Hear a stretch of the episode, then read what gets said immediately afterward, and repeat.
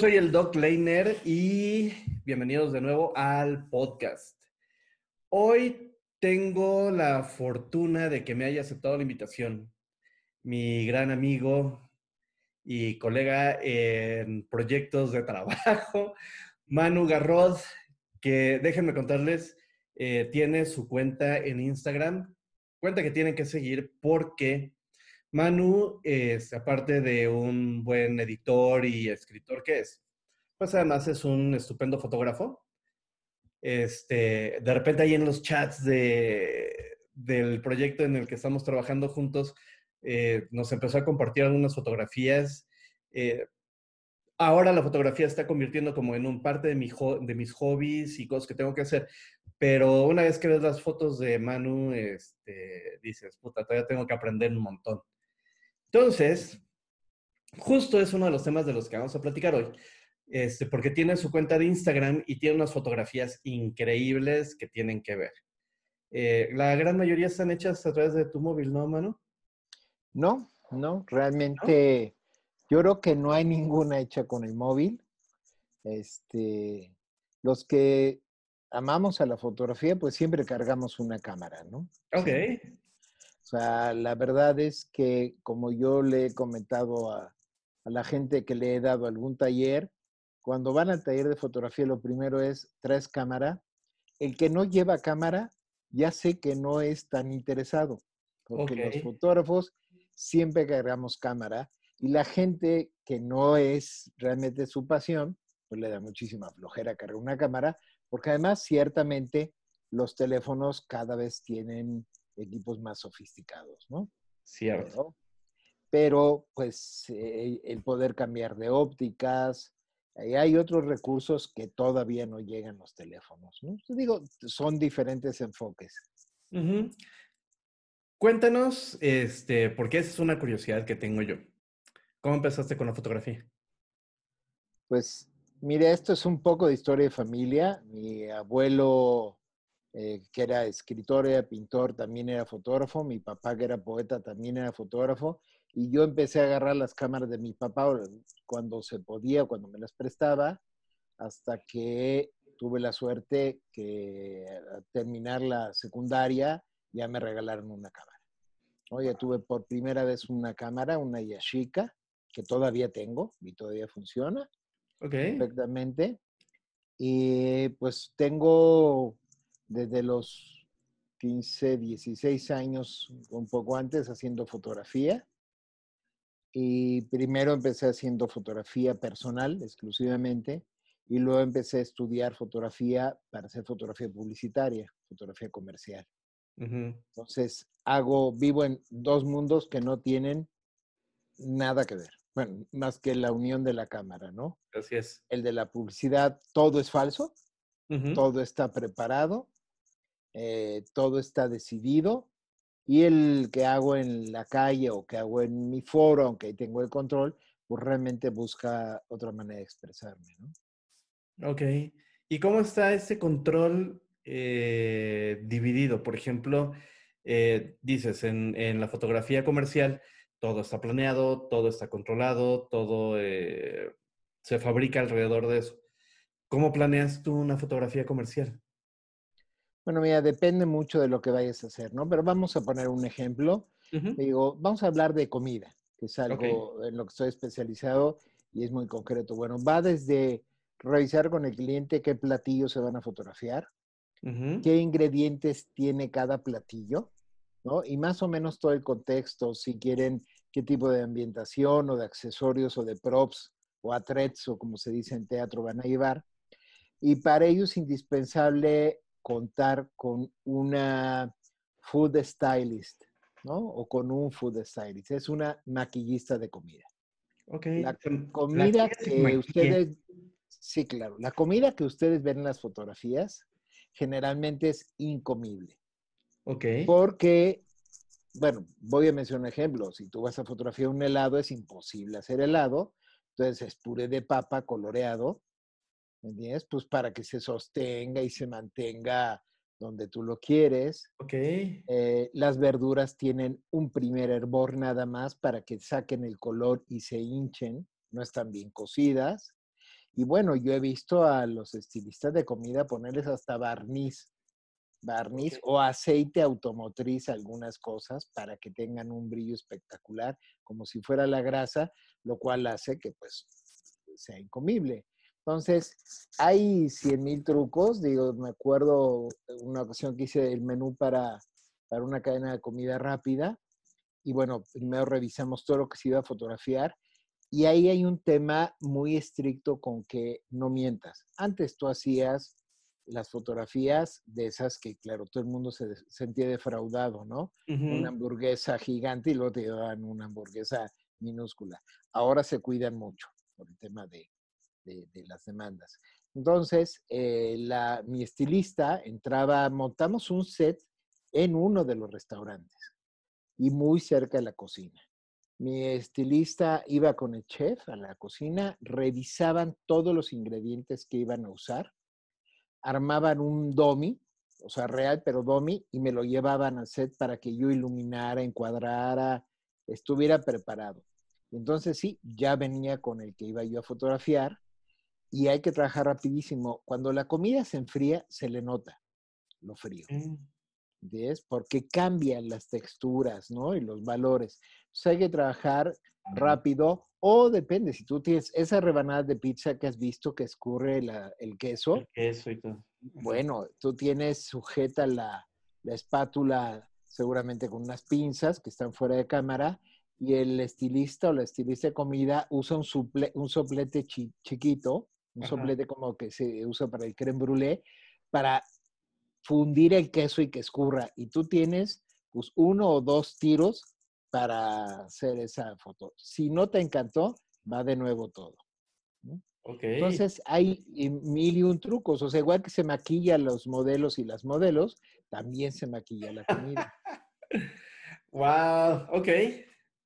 Ok, voy entendiendo. Entonces, eso es la fotografía comercial. Tú la maquillas, tienes el control de todo lo que está pasando, pero en la fotografía ya artística, la otra que haces, a pesar de que también estás en un estudio, me imagino que también controlas algunos otros aspectos.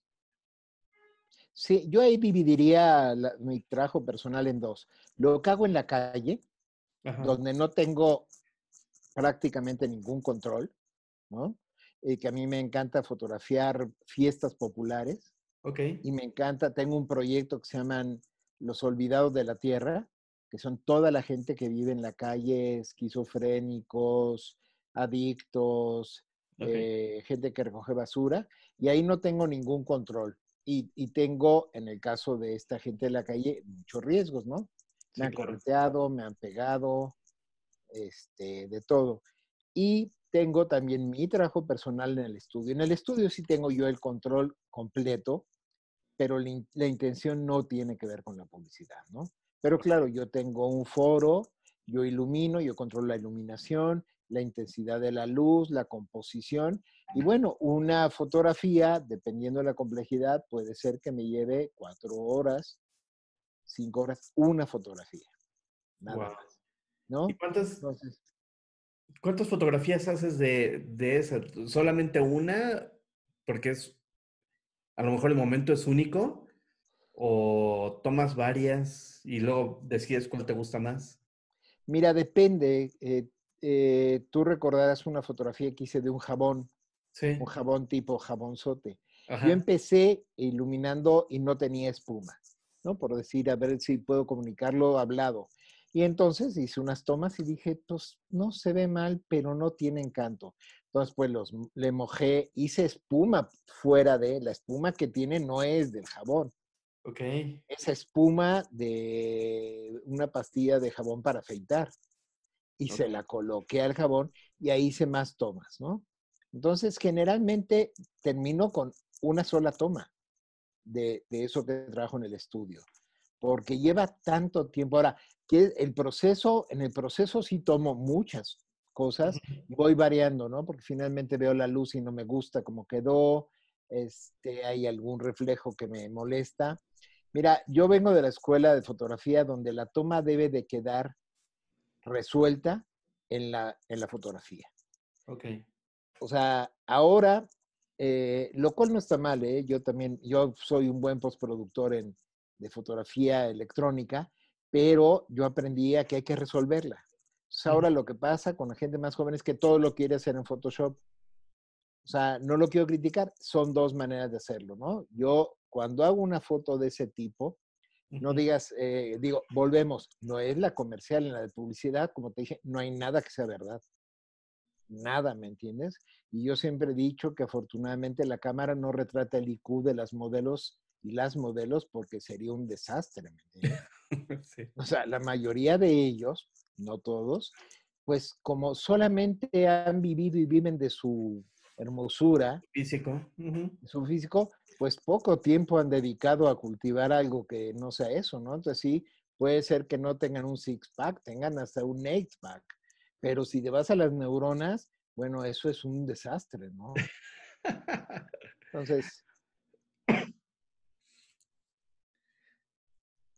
Sí, pues eso está, está mucho, muy interesante porque, este, digo, de pronto, eh, pues sí conozco gente que ve una fotografía, inmediatamente trata de eh, calcular el ángulo de la luz, la intensidad, la apertura del obturador, este, etcétera, etcétera. Y pues resulta que todo fue Photoshop, ¿no? Fue un montaje y tomar un poco eh, tiempo, poca precaución en la composición, en poner, como dices tú, en tratar de resolver en la fotografía, porque es bueno, este, ahorita no pasa nada, eso lo corregimos en la postproducción.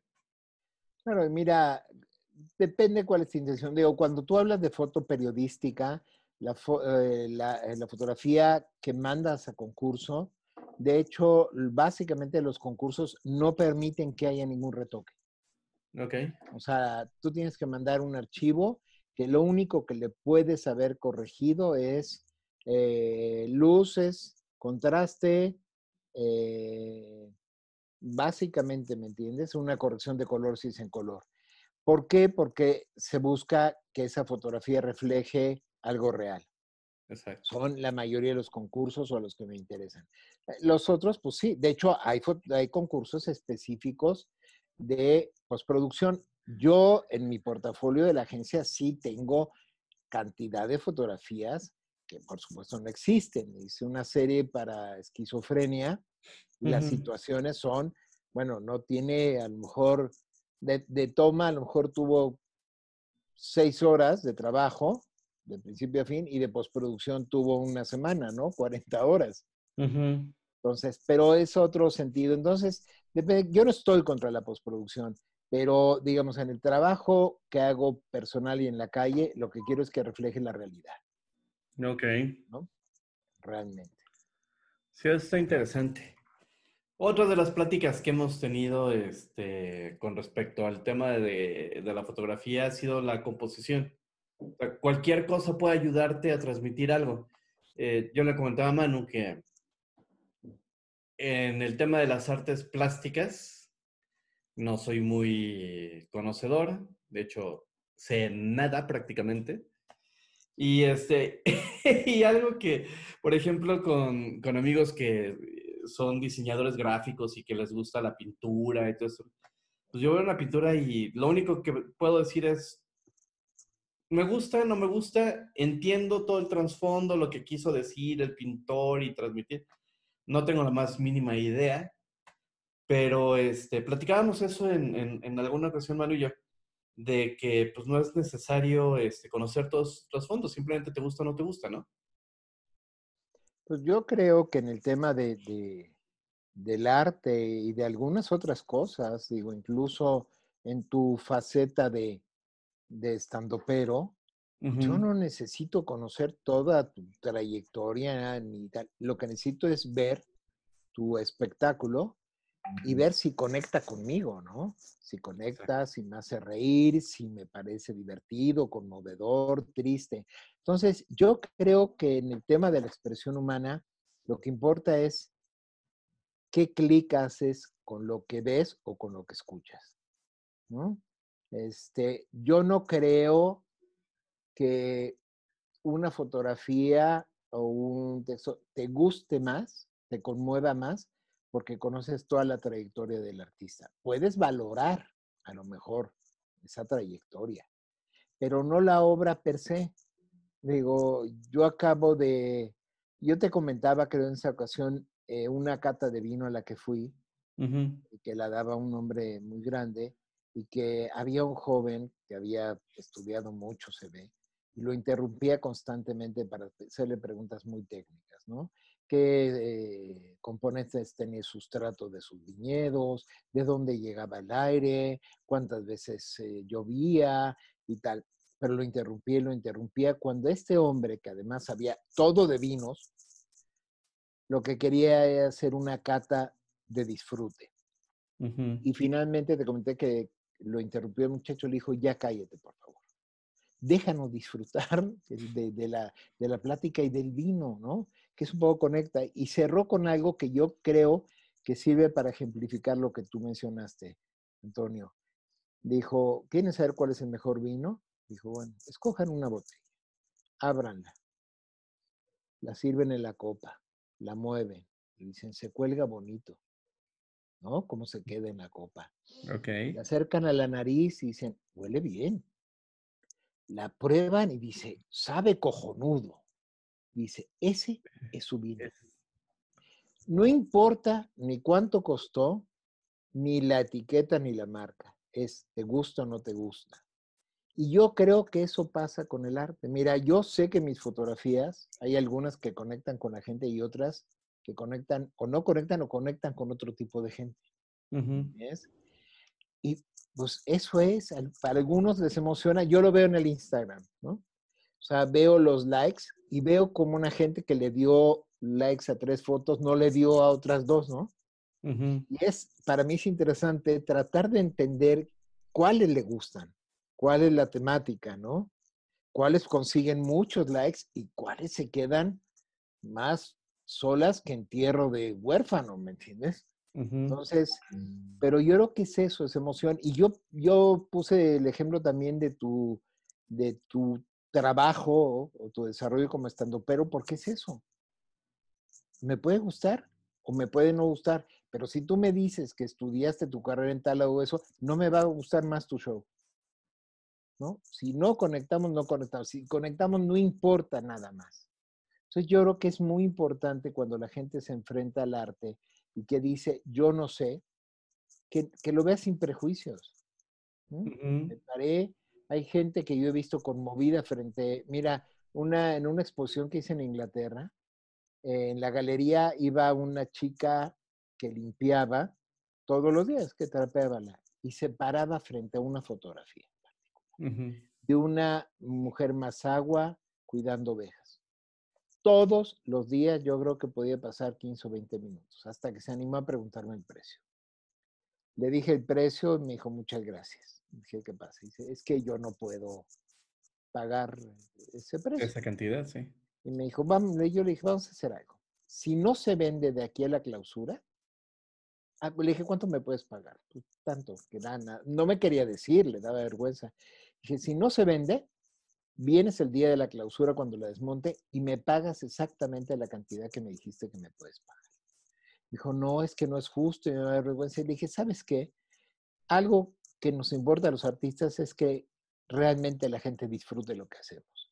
Y yo te veo enamorada, yo no podría irme pensando que no te quedaste con la fotografía que has venido a ver todos los días. O sea, me sentiría muy incómodo. Y bueno, la foto no se vendió, y esta mujer se la llevó feliz. Y, es un recuerdo maravilloso, ¿no? Entonces, yo creo que esta mujer mucha educación visual o artística no tenía. Algo había en la fotografía que la conmovía. Y para ella y para mí eso fue suficiente. Wow, es una gran, gran, gran historia. Sí, linda. Sí. ¿Alguna otra historia que tengas parecida? Pues mm, tengo una que puede ser linda. Es una fotografía que no conoces. La voy a subir para que la veas. Es una fotografía que hice con tres. ¿Ves los huesitos del pollo que son el, huesito de la suerte? Ajá, sí. De cada quien. Sí, sí. Guardé tres de diferentes pollos, los limpié y hice una foto con los tres huesitos. Y una gente que me escribió me dijo una cosa tan maravillosa. Me dijo, ¿cómo hacer algo significativo, perdón, de algo insignificante. Y me encantó, ¿no? Porque son tres pinches huesitos de pollo, perdón. Por el pinche. Este, pero, por ejemplo, eso me gusta, ¿no? Porque también en las cosas muy sencillas encuentras una gran belleza. Y las cosas inesperadas también. Yo me acuerdo de ir en la calle con un amigo caminando y me encontré una caja de basura, no era un bote de basura, era una caja con basura, pero de fruta. Okay. de papaya, de limón, de mango, era, era un colorido, bueno, así fabuloso. Entonces ahí voy, ¿no? O sea, con la cámara preparo, punto, y el amigo con el que me dijo, pero si es basura. Pues, seguimos caminando, nos sentamos a tomar un café y le enseñé en la pantalla de la cámara la imagen. Me dijo, jamás me hubiera imaginado que se pudiera ver tan bonito esto. Sí. Entonces, hay algo que sí ocurre con cuando hacemos lo que nos gusta, como lo haces tú, como lo hago yo, es desarrollamos un sentido o afinamos un sentido más allá de lo estándar. Yo cuando veo en la calle, yo veo la luz, como tú mencionas varias cosas, veo la luz, la composición, este, los ejes, yo lo veo. O sea, no veo, lo veo casi como una imagen ya hecha, ¿no? Entonces, eh, yo he platicado contigo cuando hablamos de, tu rutina y algún comentario me dices, eso se va para, el, para la rutina, ¿no? ¿Qué quiere Que todo el tiempo no, no, no te pusiste como voy a hacerlo adrede, no, estás conectado todo el tiempo con algo que te apasiona. Y yo estoy conectado todo el tiempo con las imágenes y con las palabras, ¿no? Entonces tú ya ves algo y ya ves como el producto final y lo único que haces es tratar de acomodarlo para que quede como eso que estás ya visualizando.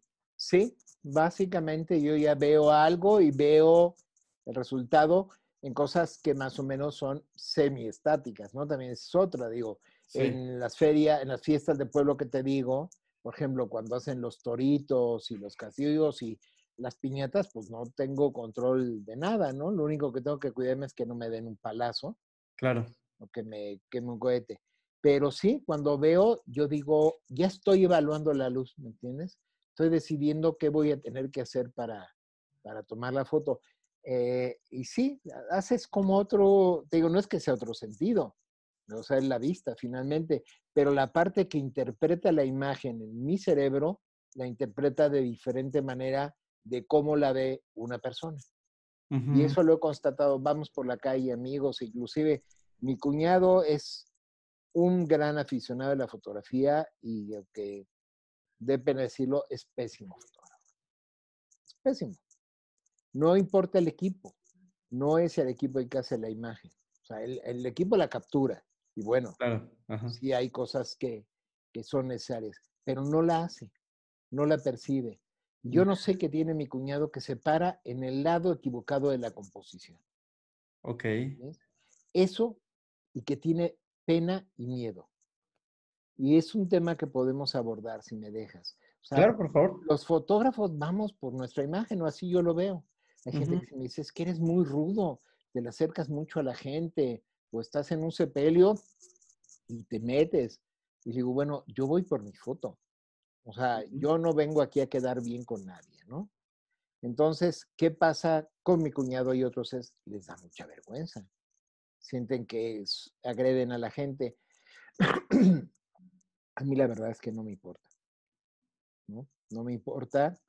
Y aunque yo nunca he hecho corresponsalía de guerra, sí puedo entender a los corresponsales de guerra que están viendo imágenes o hacen imágenes muy dramáticas y pues no quiere decir que no sientan, pero ¿cuál es su, trabajo? Documentarlo. Exacto.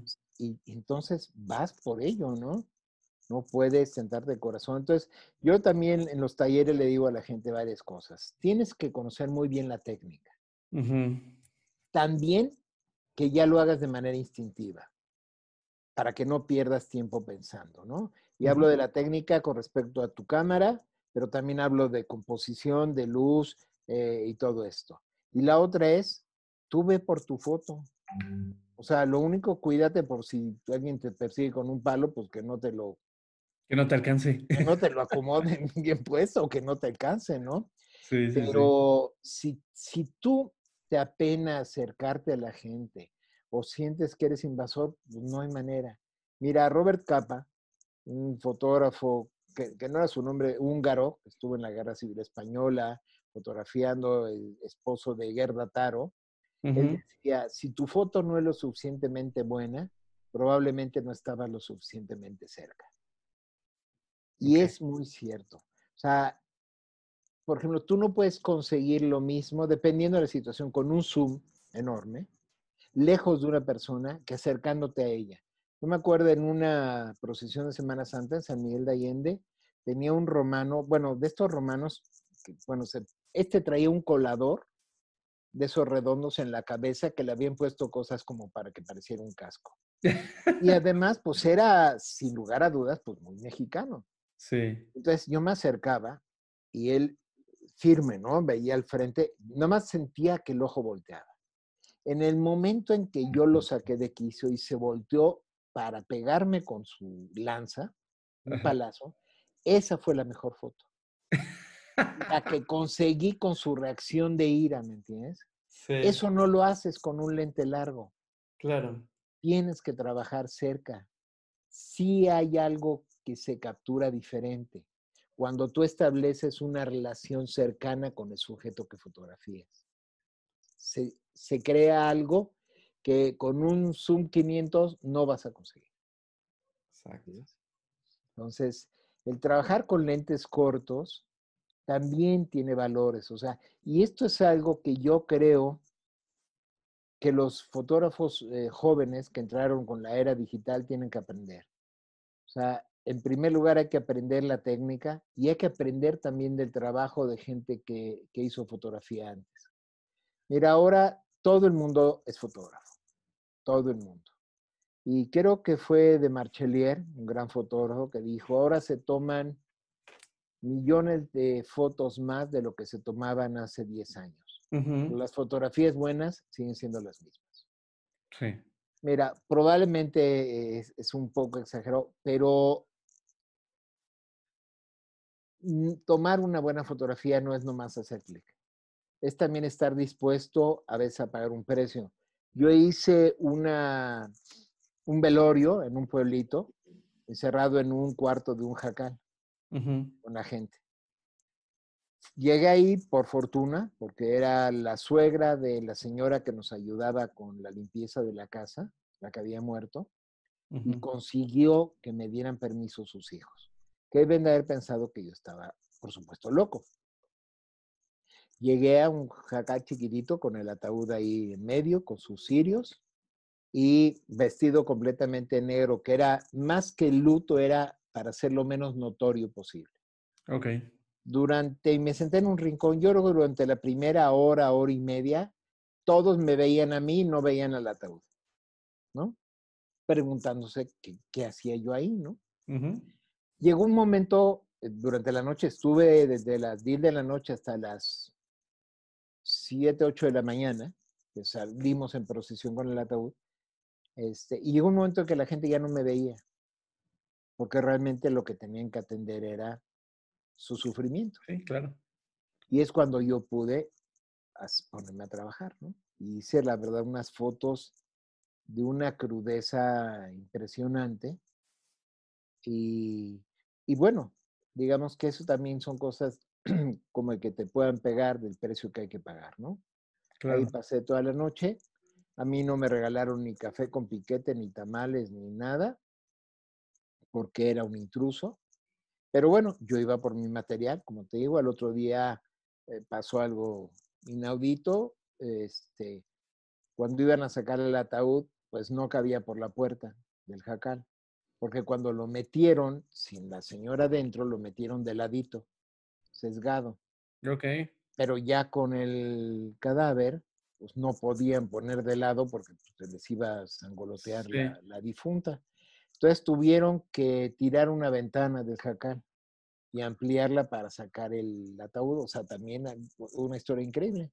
Luego agarramos carretera y nos cayó una tormenta de esas que uno dice, pues ahora sí que el cielo está llorándole a la señora, ¿no? Sí. Y este, hasta que llegamos caminando, que fue una caminata larga, hasta el cementerio. Entonces, bueno, cuando yo cuento estas cosas, como te las cuento a ti y a la gente que te escucha, mi mujer dice que estoy completamente loco. ¿No? Que me dice, qué bárbaro, hasta que ve las fotos. O sea, cuando solo es la idea, sí me dice, está loco, y cuando ve las fotos, este, se sorprende. Y, ha pasado algo así con mis hijos. Yo te comenté de los huesitos de pollo, pero he fotografiado piedritas, hojitas secas, de todo.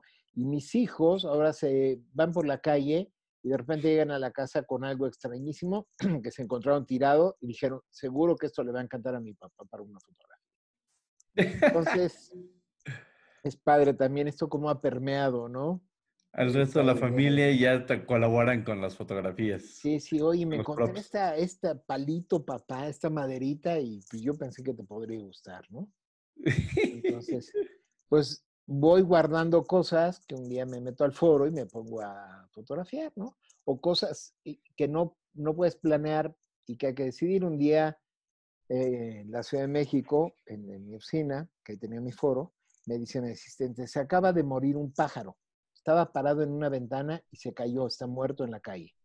Y le dije, tráetelo. Le dije, nomás ponte unos guantes. Usábamos para lo que era joyería y comía guantes, porque no sé de qué se haya muerto. Este, y eso era hace mucho antes del COVID, ¿no? Pero seguro, igual un virus. Y monté una foto, que también voy a compartir en el Instagram contigo, de un homenaje al pájaro muerto. Ok. La, monté en ese momento, ¿no? No había, no, no se podía esperar al otro día. no, no, no. Dejarlo al refrigerador, ¿no? Y es una foto que a mucha gente le conmueve, ¿no? Eh, al ver esto, porque además tenía unas perlas falsas, y me acordé de una obra de la, la casa de Bernarda Alba, de Federico García Lorca, que dicen que las perlas son lágrimas. También lo dice mucha gente, ¿no? Entonces puse el collar de perlas rodeando al pájaro y atrás unas hojas secas que parece que son, son las tinieblas, ¿no? Es lo que se va a llevar el alma del pájaro y las perlas que lo rodean que están en el lado luminoso, ¿no? Pues bueno, también construyo cuando puedo con mucho simbolismo, ¿no? Claro. Usando símbolos. Pues. Sí. Oye, y eh, bueno, ya, ya, ya estamos viendo cómo va permeando en la familia el tema de la fotografía por lo menos en los props. Pero alguno de tus hijos, este, ves inclinaciones a continuar el, trabajo que estás haciendo? Mira, yo creo que mi hijo es probable, o sea, él sí lo ha visto interesado. Eh, ahora está en como atascado en la adolescencia. básicamente es rebelde a todo pero en sí hemos salido al bosque y hemos ido a fiestas y yo me pide que le preste una de mis cámaras. Entonces, yo creo que a él le gusta, le gusta mucho la fotografía, le gusta el sonido. Y digo, ahorita te digo, pues es, es verdad que la adolescencia es complicada porque lo que yo insisto es que tiene que aprender la parte técnica. ¿no? Ya nomás quieren, mira, yo creo que hay un mal en ese momento, todo el mundo quiere que todo sea rápido. Sí. Eh, que no haya que invertir tiempo y la verdad es que difícilmente algo que valga la pena se consigue de manera instantánea. ¿no? Hay, que trabajar. Un día sí me dijo mi hija, digo, está estudiando animación, tomó unas fotos y me dijo, papá, es que no me quedan como a ti. Le dije, bueno, yo llevo tres décadas fotografiando, ¿no? Espérate, tienes que trabajarle, ¿no? claro. O sea, nada, nada es instantáneo. Sí, nada. Claro. Sí, sí, sí. Pero tú que eres profesor verás eso en tus alumnos, ¿no? Me imagino. Ah, bueno, sí, sí, por supuesto. Están esperando que en una clase, este, en media hora, pues ya sean expertos y que terminando el curso, pues ya este, pueden ir al MIT a hacer investigación. Claro les pidas tu trabajo, ¿no? Sí. ¿Qué pasó? no, que no que directo al MIT. Sí, yo creo que hay un tema con, con esto de la hipervelocidad que se ha vuelto muchas cosas en la vida. Yo tengo planeado, estaba trabajando en él antes de, de la contingencia y lo voy a hacer, un taller de fotografía para adolescentes, pero con cámaras de película y procesando la película. Pero, bueno, no exclusivo para adolescentes, lo que les quiero enseñar es paciencia. Claro, Aquí no hay manera de para empezar, tú tomas una fotografía y no sabes si hiciste una maravilla o una porquería hasta que reveles. ¿no? Sí. No hay pantallita, no hay nada inmediato. No, bueno, y además el proceso de revelado. Claro, se- primero te acabas el rollo, Ajá. lo, lo revelas el rollo que requiere pues un tiempo en el de descargarlo, el revelador, el baño de paro, el fijador, y luego puedes hacer una eh, hoja de contacto, que bueno, ya, ya suena raro, pero después ampliar. Todo eso requiere tiempo y eso es lo que quiero, no solamente que aprendan a hacer fotografía analógica, sino a que en la vida las cosas requieren un tiempo. Yo tuve la fortuna muchas veces de entrar con mi papá a su laboratorio. Ujú. Para mí mi papá era un mago. Ponía un papel blanco abajo de su ampliadora, ¿no? Se veía la imagen y luego la metía a un líquido. Te hablo siendo yo chico. Y empezaba a aparecer la imagen. Me cae que yo veía a mi papá y decía, hombre, ¿Cómo este le hace? ¿qué onda? Es magia, ¿no? De un papel blanco, ahora aparece una imagen. Exacto. Entonces, hay un proceso lento y mágico en ese tipo de fotografía que se ha perdido. Y yo no digo que no me gusta la fotografía digital, ¿eh? me encanta, me encanta. Pero también me gusta lo otro, ¿no? Y quisiera poderle enseñar a los jóvenes a hacerlo y a tener la paciencia para conseguirlo. Pues avísanos cuando tengas el curso porque, híjole, yo la última vez que revelé algo así, digo, y lo aprendí, eh, yo los talleres de comunicación de una universidad. Y este, justo el profesor de fotografía me dijo, pues vente, te voy a enseñar el proceso para que me ayudes cuando yo no pueda estar. Y sí me tocó ayudar a alumnos, pero eh, aprender el proceso y entender cómo va y qué es lo que tienes que hacer, este, aún sin la experiencia, pues es mágico hacer, este, hacer el revelado de una fotografía. Sí, sí lo es, sí lo es. Y bueno, mira, el proceso de blanco y negro es bastante más sencillo en el revelado, pero el color, bueno, es, es complicadísimo, ¿no? Sí, solo me tocó blanco y negro, color ya Sí. no alcancé. Pero pues es, es precioso y sí es mágico, ¿no? Y todo el cuidado alrededor, no puedes tener más que esta luz ámbar o roja en el laboratorio, porque si no se ve el papel. O sea, bueno, es una historia. El olor de los químicos, a mí, ¿sabes qué pasa? Te debe pasar a ti con otros recuerdos. Yo huelo los químicos de revelado y me acuerdo de mi infancia y de mi papá. Entonces me transporta, que yo, yo, yo sé que no tienen un buen olor, ¿me entiendes? Pero para mí tienen un otro valor diferente, ¿no? Claro, ya adquieren un significado. Sí. Pues bueno, ya estamos fuera del tiempo.